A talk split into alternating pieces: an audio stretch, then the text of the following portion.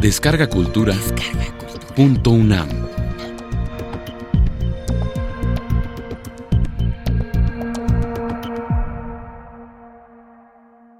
La prevención de la violencia. ¿Hay esperanzas? Participación de la doctora Marielena Medina Mora dentro de Conecta 2015, Campus del Pensamiento. Muchísimas gracias por la invitación. Es un honor estar aquí con ustedes y abrir este ciclo con las consecuencias de la violencia. Esta es la definición que la Organización Mundial de la Salud da de la violencia, que es el uso intencional de la fuerza física o poder. Esto puede ser real o puede ser una amenaza que ocasiona en el individuo pues este pensamiento que puede morir o lesiones efectivas y esto repercute desde luego en su salud mental. La parte interesante es que a pesar de todo este dolor que hay atrás de esto, también tenemos maneras de prevenirlo. Sabemos que tradicionalmente se hablaba nada más de la mujer, de los ancianos, de los niños, que eran las víctimas especiales de la violencia. Hoy se suman nuestros hombres jóvenes como las principales víctimas de homicidio. También la violencia de la mujer sigue sin resolverse y la pobreza, que es en sí misma una violencia, también lleva a los niños a condiciones de inseguridad. Después de un trauma, cuando la persona ha sido víctima o cuando ha presenciado un evento que le ocasiona un estrés muy grande, puede presentarse una serie de síntomas y estos síntomas que se pueden desarrollar en un estrés postraumático, que es algo que se ve mucho, por ejemplo, en los soldados de guerra, y este síntoma va a depender muchísimo de cómo la persona lo percibe, más de que el riesgo real es cómo la persona lo vive y cómo la persona experimenta lo que está viviendo y desde luego si la capacidad de la persona para manejar ese estrés es inferior al tamaño de la violencia y del estrés que está teniendo, va a presentar esta enfermedad. Y consiste en que la persona se queda con la imagen grabada de lo que vivió y no puede evitar dejar de verlo y cada vez que lo ve vuelve a experimentar el mismo temor, el mismo terror que presentó durante el evento. Al principio estos síntomas son normales, todos aquellos de nosotros que hemos padecido algún evento alguna vez, vemos que estos síntomas los tenemos desde el principio, pero que después empiezan a pasar rápidamente y a un mes se habrá superado. Cuando no se supera tenemos este problema, pero también cuando el estrés es muy grande, en los primeros días, cuando se presentan todos estos síntomas, también se pueden presentar estos estados de disociación en donde la persona se aleja emocionalmente y físicamente de lo que lo rodea y esto es lo que en determinado momento nos va a hablar de este otro síndrome que le llamamos de disociación aguda y que tiene que ver con el estrés. Sin embargo, la consecuencia más importante es la depresión, es esta enfermedad que nos hace sentirnos mal todos los días, a todas horas, y que se acompaña de una serie de síntomas. Varía un poco si es hombre o si es mujer, puede haber llanto, puede haber irritabilidad, pero la persona no puede tomar decisiones, no puede dormir, etc. Esta manifestación de la violencia tiene un componente de género. Las mujeres tendemos a tener más problemas de violación, de acoso. Los hombres tienden a tener más atracos, más participación en riñas, más victimización en las calles, de tal manera que el tipo de violencia que se enfrenta va a ser diferente. En el caso de la violencia familiar, vemos que las cifras que nos dan las estadísticas son inmensas, todavía prevalece todas estas concepciones de que se puede someter a la mujer de muchas maneras y parte de la situación es que la mujer no es consciente que está siendo violentada y parte de nuestro trabajo es hacerla consciente. Los índices de violencia familiar en la región de las Américas están por arriba de la media mundial. Sin embargo, parte del nuevo fenómeno que nos preocupa inmensamente es esta muerte por homicidios, donde son los hombres jóvenes, especialmente los que tienen entre 15 y 29 años, los que están muriendo por homicidio y en este son los homicidios muy relacionados con el crimen organizado.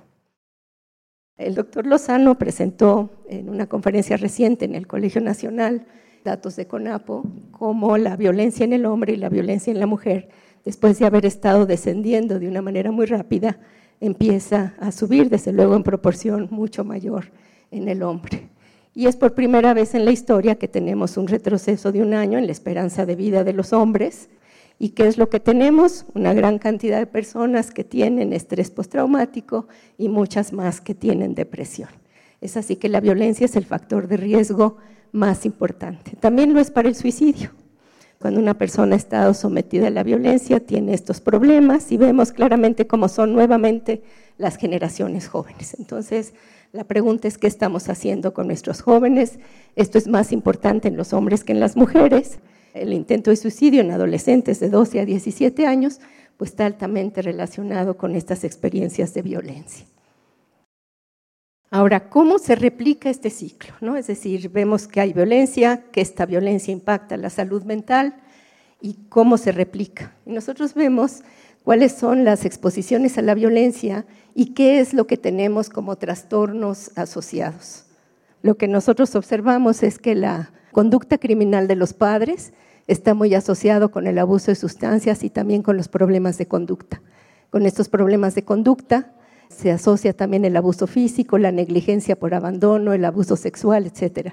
Lo que tendríamos es que esta exposición a la violencia nos genera personas que utilizan la violencia como mecanismo también para enfrentar problemas. El resultado es que en los niños muy chiquitos hay este fenómeno de llanto, no pueden estar solos, hacen mucho berrinche, más grande los niñitos no pueden establecer relaciones afectivas adecuadas, son agresivos, son aislados y cuando llega la adolescencia empiezan los problemas de agresión, de drogas, de riñas y de esta manera tenemos un ciclo que se reproduce.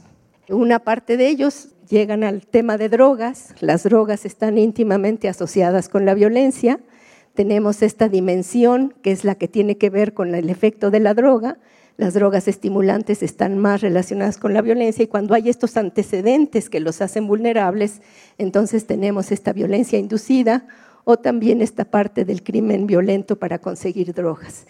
Estas formas de violencia afectan a los jóvenes de otra manera, que son las relacionadas con el narcotráfico, pero también tiene que ver con cómo se involucran estos chicos que no tienen otras alternativas en estos mecanismos y también aquí incrementa el homicidio.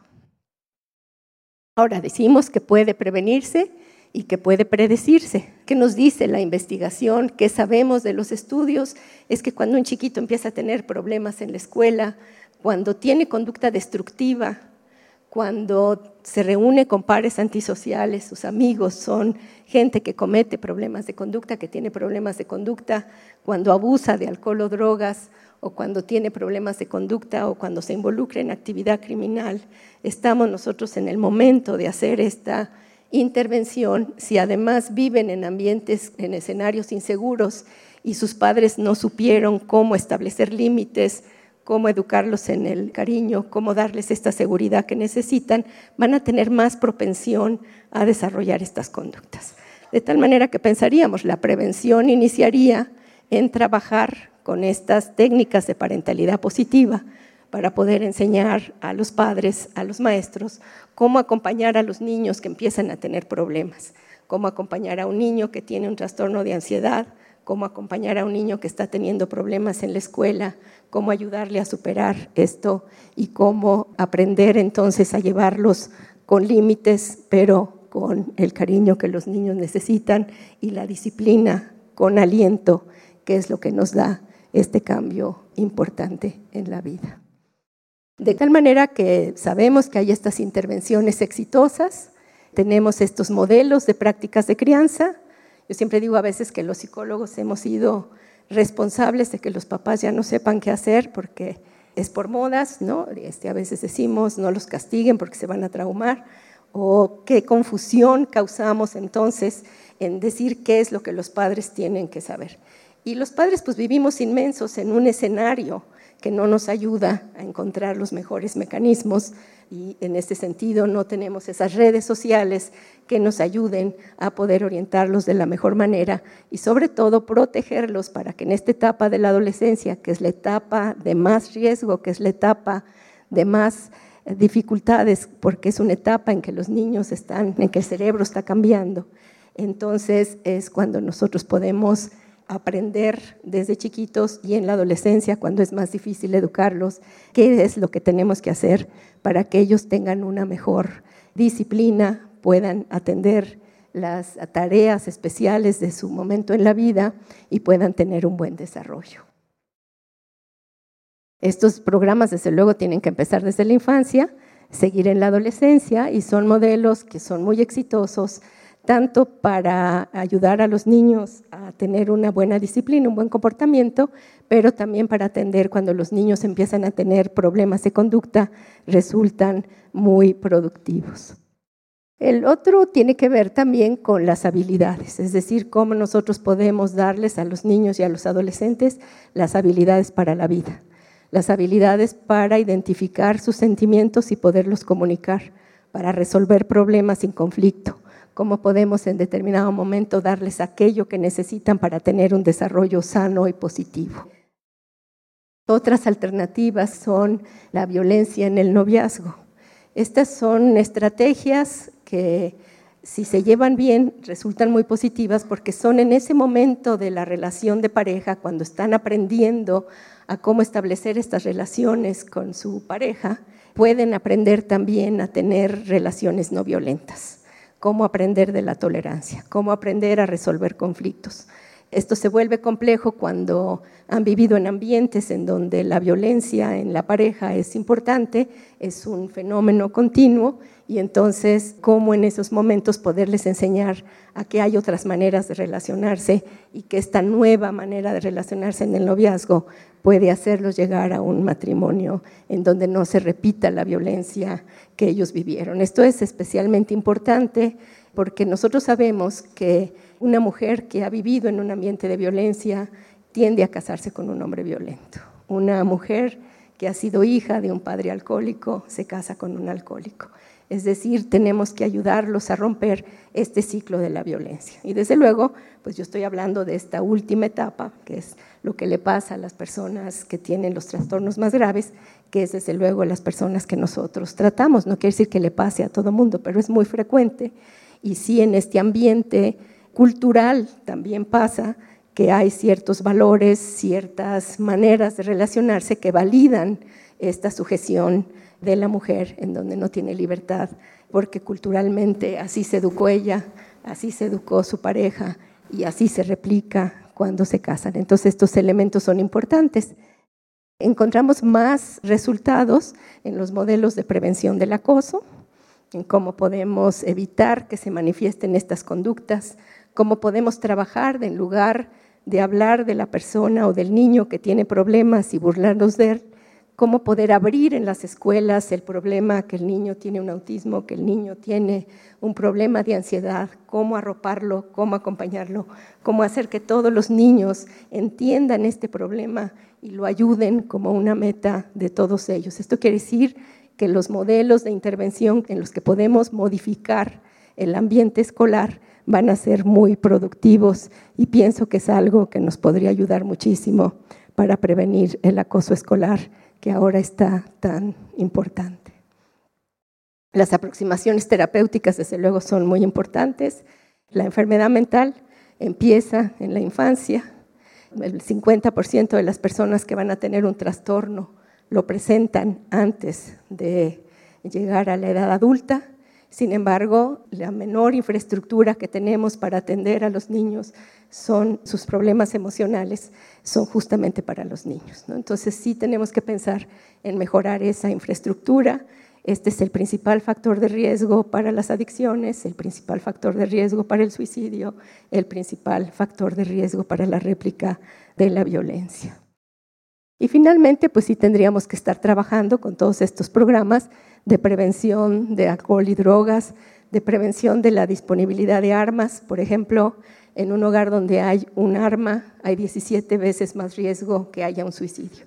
Sí tenemos que estar trabajando más sobre esto y sobre los modelos comunitarios. Y esto pues, nos llevaría también a prevenir el suicidio, trabajar en la identificación temprana, en la capacitación, en el trabajo con los compañeros cuando hay un suicidio, sobre todo en los adolescentes, porque esto tiende a imitarse. Y entonces estos modelos que establecemos también en el salón de clases para que se animen a platicar que hay un chico en riesgo, que se pueda trabajar con el salón de clases a través de los maestros, nos ayudaría a prevenir este crecimiento tan doloroso. Muchísimas gracias.